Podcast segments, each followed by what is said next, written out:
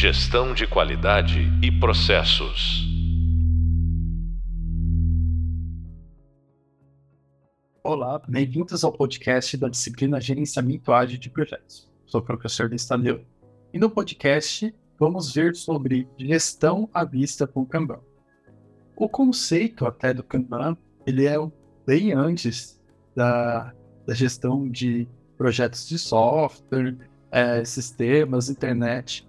Ele é meados de 1950. Surgiu no Japão e a ideia do Kanban era trazer um, algo visual onde qualquer pessoa que passasse na frente entendesse o que estava acontecendo naquele fluxo de trabalho. Iniciou-se na Toyota, então era um processo abril. Esse conceito, depois de algum tempo de uso, na verdade, grande uso, né, na, nas empresas montadoras de carros, principalmente, que foi conhecido como o método Toyota, começou a ser estudado por uma pessoa que é o David Anderson, e ele entendeu que esse tipo de gestão visual poderia ser aplicada a sistemas de software. Na verdade, não a sistemas, mas ao desenvolvimento de sistemas. Para o David Anderson, o que, que ele entendeu? Eu tenho um fluxo. Por mais que desenvolvimento de sistema seja, não seja algo tão fixo como uma linha de fábrica, ele tem etapas. Essas etapas podem ser definidas. Eu consigo medir quantidade de tarefas em cada uma dessas etapas e eu consigo identificar um fluxo de entrega do começo ao fim. Com isso, ele começou a popularizar a, o Kanban como uma ferramenta de visualização, uma ferramenta de comunicação entre os times. Isso, então, ali por volta de 2007, começou a ser popularizado e se tornou um framework não exatamente o framework, mas uma boa prática de gestão de fluxos. Ele é bem simples, na verdade, né? Então, basicamente, o Kanban é você pegar o seu fluxo de trabalho, dividir ele em etapas, onde cada etapa seria uma coluna, e as suas atividades seriam um cartão em cada uma dessas colunas, de acordo com o que você está executando. Um exemplo muito simples. Isso até é aplicado em times que usam Scrum. Eu tenho a minha etapa de desenvolvimento, um fluxo com três etapas. Nesse fluxo eu posso ter o meu backlog, o meu desenvolvimento e o que foi entregue. Às vezes eu posso ter até uma quarta etapa que é em análise ou em validação. Tudo bem. Então o que, que eu faço? Fiz a minha sprint planning, por exemplo, usando o Scrum. Eu carreguei o meu backlog, então lá vai ter todos os cartões, né? Todas as atividades que seriam do meu backlog. Então tá ali naquela coluninha para fazer. Conforme eu vou executando, eu estou desenvolvendo, eu estou criando aquela, aquele software, eu tiro daquela coluna, coloco na coluna em desenvolvimento. Terminei o desenvolvimento, eu passo para a próxima coluna. E aí entra algumas regrinhas aqui. Por exemplo, eu não deveria puxar mais trabalho do que eu estou fazendo, porque ali é a sua visão verdadeira, o que, que está acontecendo no momento. Eu não, normalmente não estou trabalhando em muitas atividades, posso estar trabalhando em uma ou outra, alternando entre elas, mas não muitas atividades. Idealmente, é, eu deveria seguir esse fluxo do início ao fim e não deveria voltar. Idealmente, porque é um fluxo. Mas, dependendo da estrutura que você tem ali no time, você pode ter essas regras muito bem definidas. Mas como a gente consegue iniciar, né? Da, da onde surge? Como é que eu começo a trabalhar com Kanban? Basicamente, é, o Kanban ele tem um princípio que é comece a partir daquilo que você está trabalhando. Então, comece com o seu fluxo atual entenda qual é o propósito que você tem esse fluxo. Vamos supor, de desenvolvimento, o propósito dele é entregar o software na melhor qualidade. Quando você entende o seu propósito, você começa a analisar o que? Eu sei que eu tenho que entregar software na melhor qualidade. eu estou entregando? Eu estou fazendo isso? Estou gerando? Eu tenho alguma fonte de insatisfação desse meu fluxo?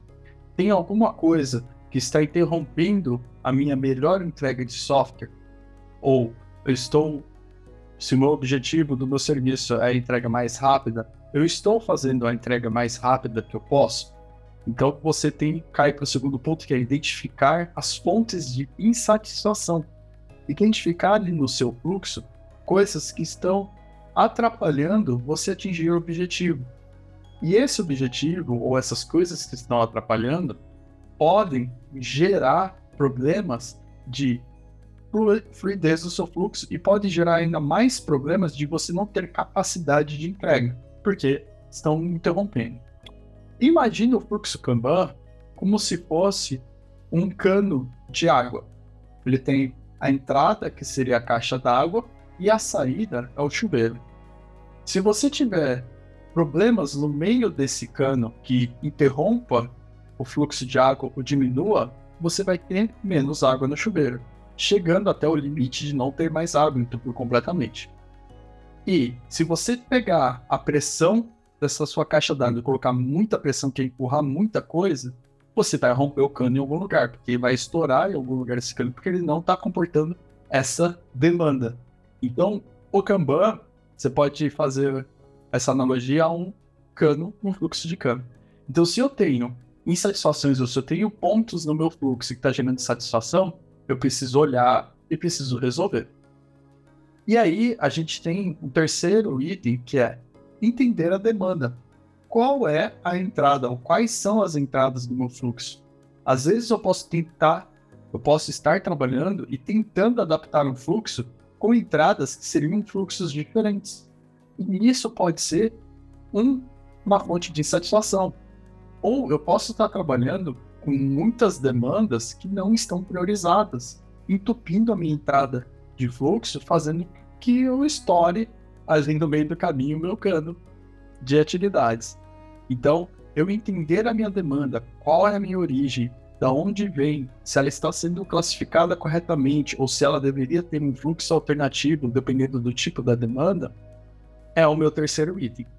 O meu quarto item é entender a minha capacidade. Eu entendo de onde vêm as demandas, mas qual é a minha capacidade de execução?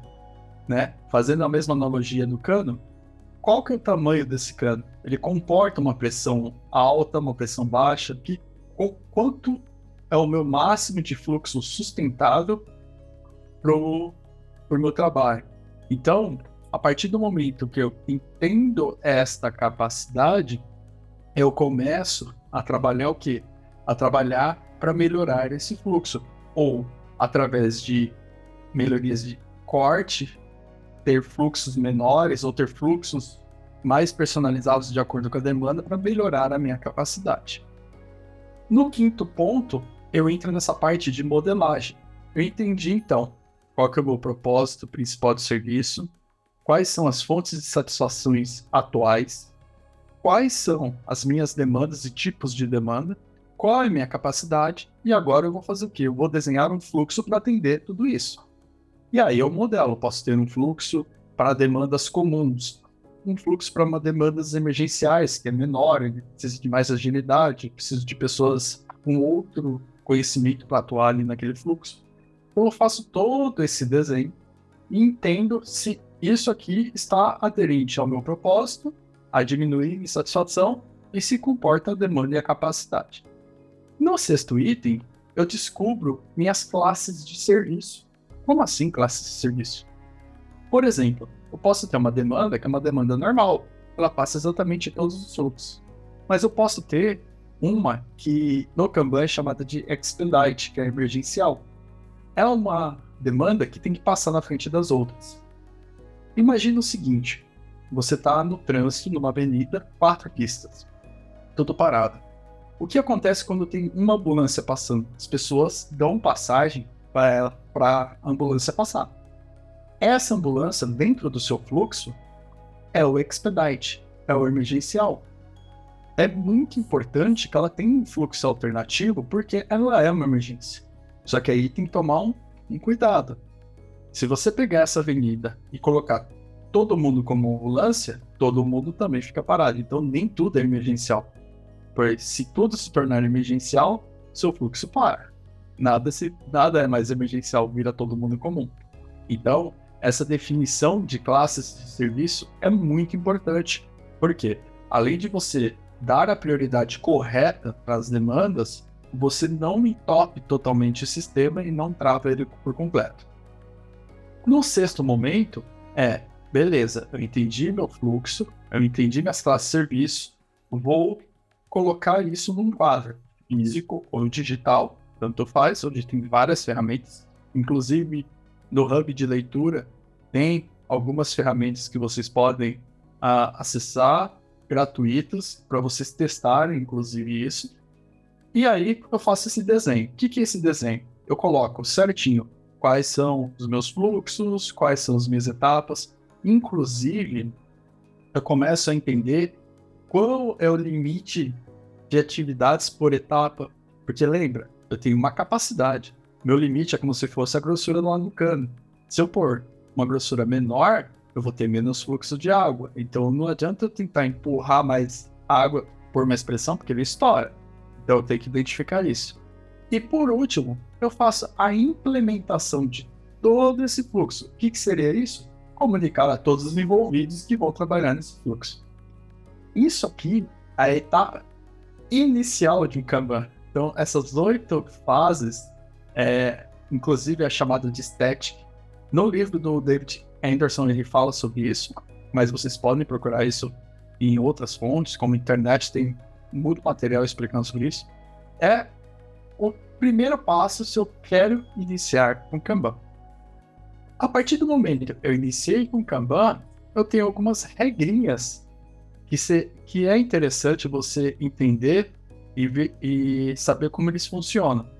Por exemplo, uma das regras é que a partir do momento que eu tenho o Kanban, eu tenho uma comunicação frequente. Por quê? eu tenho visualmente o que está acontecendo. Qualquer pessoa que passa na frente consegue identificar, por exemplo, se tem muita tarefa em alguma atividade, se está gargalando ou não. Aquele, a, a gente fala o termo gargalo é quando um, uma etapa está muito cheia e ela não consegue transmitir para as próximas. Ela ficou parada ali, ela engargalou ali. Então, uma, uma das coisas que o Kanban te dá partir do momento que você começa a utilizar da maneira correta, é essa comunicação. Ele te mostra na sua cara ali o que está acontecendo. Ele permite uma visualização integrada do fluxo. Por quê? Se eu estou no Kanban estou vendo o meu fluxo total, eu consigo entender aonde começam as coisas, aonde terminam, quais os tipos de atividades ou fluxos que eu tenho e como eles se interagem entre si. É importante, quando as pessoas estão trabalhando no Kanban, saberem exatamente as regras. Como assim regras? Se eu tenho etapas de fluxo, o que faz uma atividade passar de uma etapa para outra? Né? Brincando um pouquinho com o videogame, qual que é o chefão que eu tenho que vencer para ir para a próxima fase? Então, por exemplo, se eu estou na com atividades no backlog, qual é a atividade que faz eu puxar para desenvolvimento? Pode ser uma regra do tipo: se você não tiver nenhum card em desenvolvimento e tiver ainda backlog, puxe o próximo. E aí você coloca a regra do backlog ou a regra dessa etapa que o que tiver mais acima é mais prioritário, o que tiver mais abaixo é menos prioritário. Então isso é uma regra do, do fluxo. Essas regras elas precisam estar transparentes para todos. Todas as pessoas que trabalham nesse Kanban precisam saber. E aí o termo para isso chama políticas explícitas.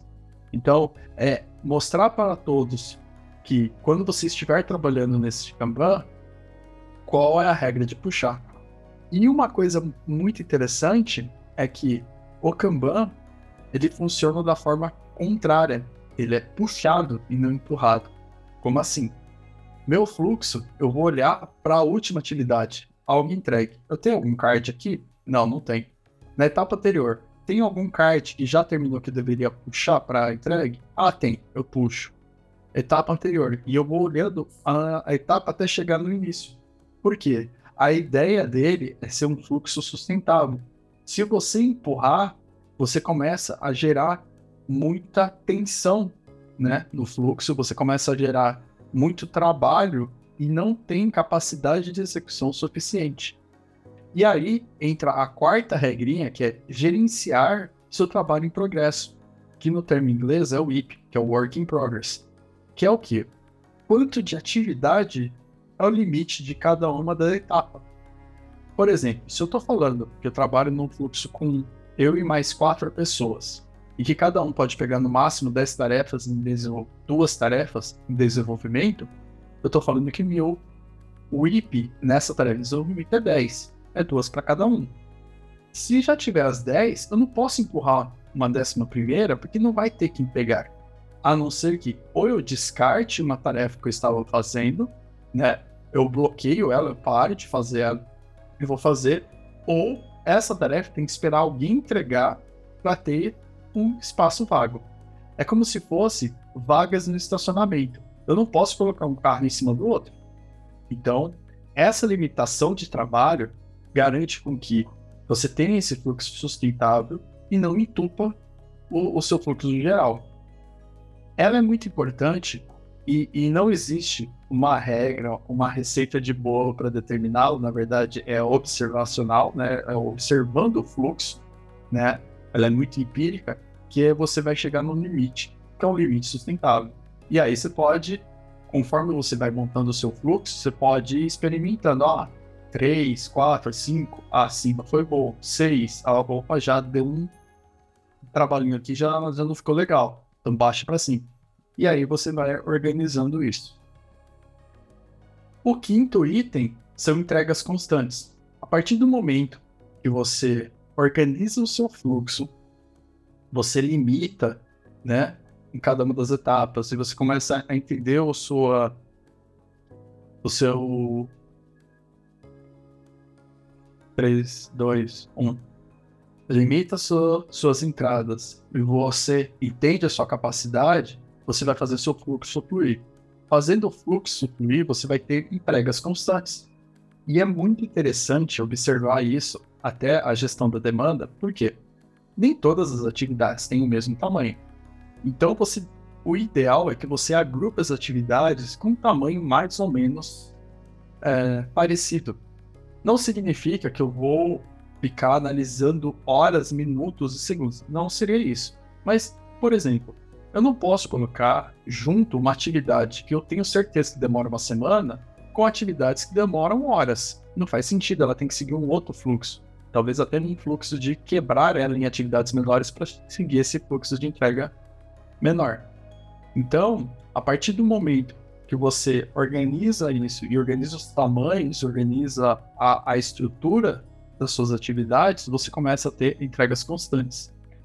E a entrega constante te dá a previsibilidade. Como assim? Se eu tenho uma entrega constante que eu tenho uma demanda que eu sei mais ou menos, não que a demanda seja constante, mas eu sei mais ou menos o tamanho da demanda que entra, eu consigo, depois de um tempo gerando fluxo, saber que, por exemplo, uma atividade que entra nesse fluxo normal demora 10 dias para chegar no fim. Eu já tenho uma previsibilidade, então não adianta eu falar para uma pessoa que esta atividade vai entrar hoje e sair amanhã, porque ela não vai. A, a minha previsão de fluxo, o, o, o meu tempo desse ciclo são 10 dias. Então eu começo a gerar previsibilidade. E uma coisa muito interessante, que se você analisar o Kanban, você começa a, a, a extrair, é o quanto de atividades ou o tempo médio que uma atividade fica em cada etapa. Esse é um bom indicador de ou você quebrar essa etapa em mais etapas, porque ela ainda está muito agrupada, ou você trabalhar com fluxos alternativos dependendo da demanda. Então é interessante, ao aplicar o Kanban, você começar a coletar as suas métricas. E uma coisa muito legal também é que a partir do momento que você começa a organizar isso, fica muito mais tranquilo a comunicação do time. Por quê? O Kanban ele vai te dar a comunicação. Só que você ao chegar num board, Kanban, entendendo as políticas explícitas, você precisa ficar cobrando do time o status das coisas, como estão, onde está parado. Por quê? Está ali disposto. Então, melhora a comunicação, porque você não fica conversando um status report que não precisa. O Kanban, como eu disse, ele veio da Fabril, foi muito bem adaptado ao fluxo de desenvolvimento de software. Hoje, né, existe até se você procurar na internet, né, vai, vai existir, existe uma guerrinha invisível entre a Kanban versus Scrum, mas a ideia principal é entender um pouco qual o seu fluxo, qual a melhor ferramenta você vai aplicar.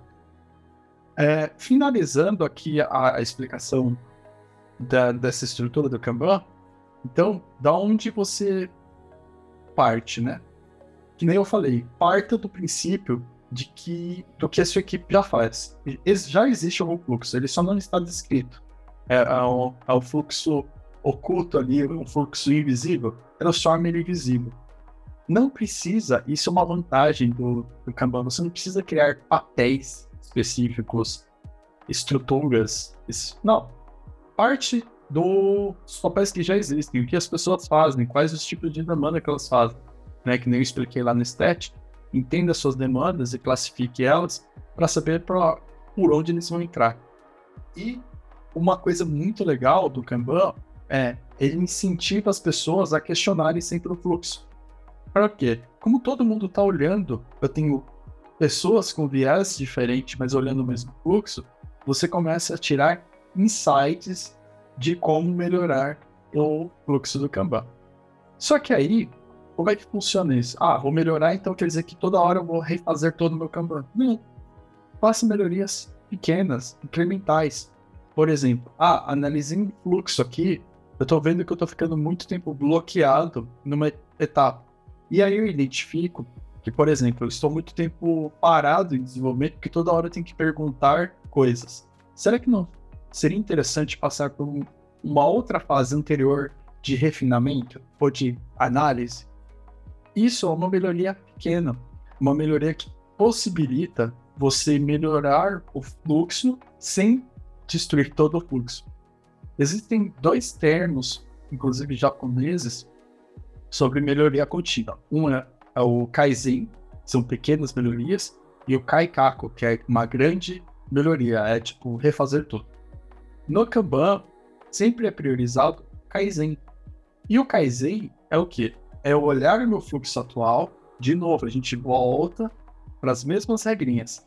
Olhe o fluxo de trabalho, olhe minha demanda, olhe minha capacidade, olhe meus, meus pontos de insatisfação. E aí eu começo a medir isso. Então, uma métrica simples que todo Kanban tem. Qual é o tempo médio que uma atividade passa nesse fluxo? Né? Que a gente chama de lead time tempo médio, ou cycle time, o tempo de ciclo dela entrar e sair. Qual que é esse tempo? Beleza, esse tempo está satisfatório? Tenho que reduzir? Eu tenho que melhorar? Ah, tenho que reduzir. Qual etapa que está gastando mais? Eu analiso isso. Pego métrica. Ah, qual que é a minha proposta? Por exemplo, da desenvolvimento que está parando muito. Ah, minha proposta é criar uma uma etapa anterior de refinamento para evitar esses bloqueios. Aplica. Rode isso. Se você tem uma frequência, sei lá, de uma entrega é, de um, do seu fluxo na entrada até saída de 10 dias, rode duas interações, 20 dias. Veja se isso melhorou. Melhorou? Perfeito. Identifique os novos gargalos. A partir do momento que você resolve um gargalo no fluxo, vão surgir outros. Então, você aplica essa estruturação de Kaizen, né, essa implementação de Kaizens dessa forma. Então, basicamente, você olha o status atual, como ele está, mede esse status, identifica qual é a sua meta de entrega, onde você quer melhorar, aplica as hipóteses, valida elas através de métricas e identifica melhorou ou não, qual a próxima hipótese que eu tenho que resolver. E aí, esse ciclo que o do Kaizen é o ciclo existe enquanto existir o fluxo. Você vai melhorando sempre.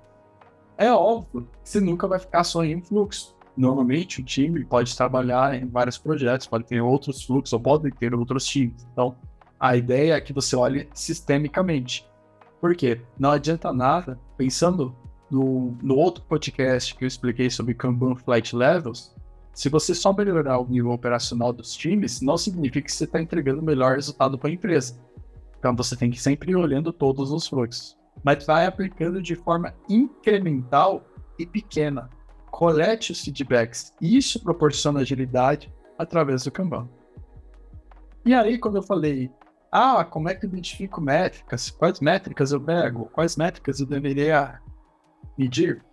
Então, primeira métrica é a métrica de tempo de ciclo, o cycle time. Como que eu resolvo isso? Se você estiver num, num Kanban físico, quando um cartão entrar no seu fluxo, anota a data e hora que ele entrou. Quando ele sair, anota a data e hora que ele saiu. A saída menos a entrada te dá o seu tempo médio. Pode ser tempo corrido mesmo. Começa a identificar tipos de atividades e os tempos médios. E aí você pode adquirir uma métrica que, que é a média desses cards, ou se você tiver é, uma, você quer uma métrica mais apurada, você começa a entender qual o seu limite máximo de entrega, qual o ponto máximo de entrega. Ah, são 10 dias. E quantos desses cards, 10 cards, quantos foram entregues em 10 dias? Ah, 3. 50% deles foram entregues em 6 dias. Ah, então beleza. E os outros dois que sobraram foram entregues em 4 dias. Então você começa a entender que o seu fluxo natural, né, o seu sua média ali até média não, mas a, na maioria das vezes você entrega em até 6, 7 dias. E a exceção são 10. E aí, dependendo do seu comprometimento, ou dependendo do, do que você tem que comprometer de prazo, você pode se comprometer com, ó, as entregas, quando tiver alguma entrega aqui para esse time que usa esse fluxo, é algo entre 7 e 10. Entendeu? A previsibilidade. Um outro gráfico eu gostaria que vocês observassem, que tem no Hub Leitura, é o CFD, que é o Cumulative Flow Diagram. Ele é um gráfico te mostra numa linha do tempo quantos cards estavam em cada uma das suas etapas. Ele é interessante porque você começa a medir a fluidez do seu fluxo. Ele é um gráfico normalmente fica crescente. Então lá no Hub Leitor vocês têm um exemplo dele. E conforme eu recebendo novas demandas, essa demanda vai passando pelas etapas até chegar na etapa final. E o interessante dele é que, através desse gráfico, você consegue identificar se tem alguma etapa engargalando num período de tempo. Por quê? Se estiver acumulando muitos cards, é, esse gráfico ele faz um efeito que a gente chama de boca de jacaré, que ele vai se abrindo.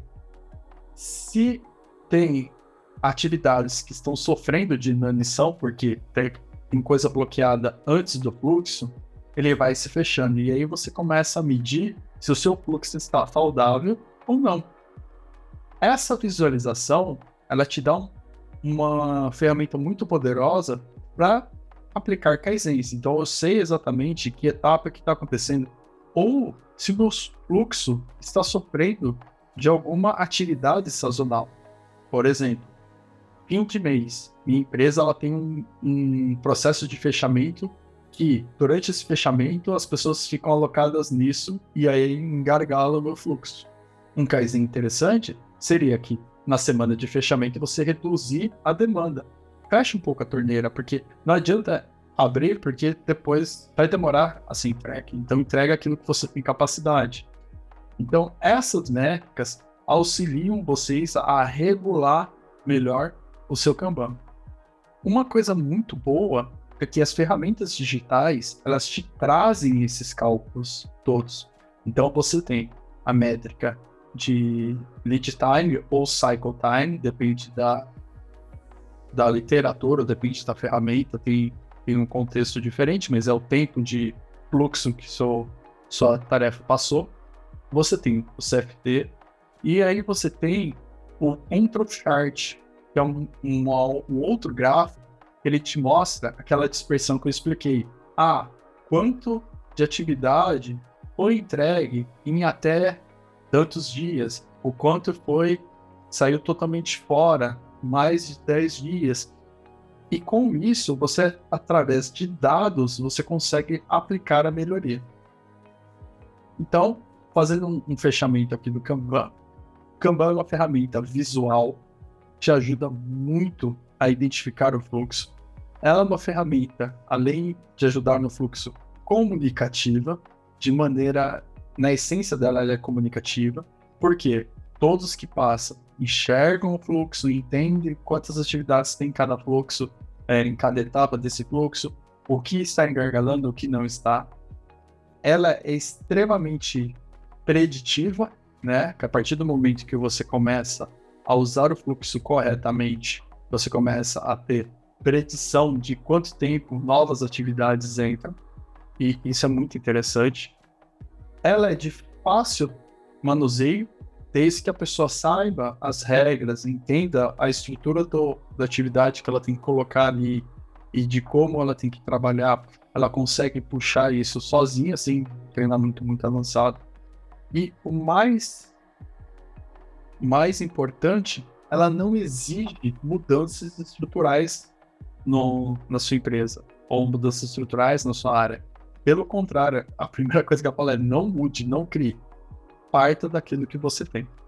A partir do momento que você trabalha com essa ferramenta, é muito interessante que você começa a criar alguns fluxos e alguns eventos. Por exemplo, ah, eu estou trabalhando num Kanban de um time, por exemplo, por exemplo, e aí eu quero saber quando é que eu reabasteço isso, porque meu backlog está acabando. Então eu posso criar um evento que ele chama de replenish, ah, beleza, estou replanejando o que, que tem de fluxo de entrada. E da mesma forma, que é interessante, conforme eu vou entregando, eu posso ter também um evento que eu faço uma retrospectiva, mesmo não sendo um Scrum, mas eu passo um momento de repensar o meu fluxo baseado nas entregas. Como assim?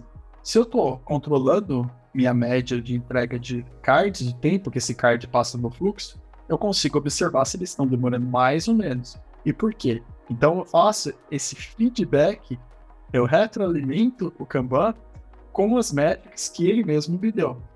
E aí eu entro com um planejamento de kaizens, né? Ou entro com kaizens de mudanças, mudanças pequenas que eu já consiga validar. Então, na minha opinião, o Kanban é uma das melhores ferramentas de agilidade, desde que você trabalhe ela corretamente. É uma das mais simples e a implementação hoje dela, tanto por causa de ferramentas digitais, como até se você tiver ainda no mesmo espaço físico, mostrar ali numa parede é muito mais simples. Esse foi o podcast falando sobre gestão à vista com Kanban, comigo Luiz Tadeu. E como eu disse, você tem muito mais detalhes no Hub de leitura, principalmente no tema 3, outros frameworks ágeis, e no Hub Visual também. Bons estudos e até a próxima. Gestão de qualidade e processos.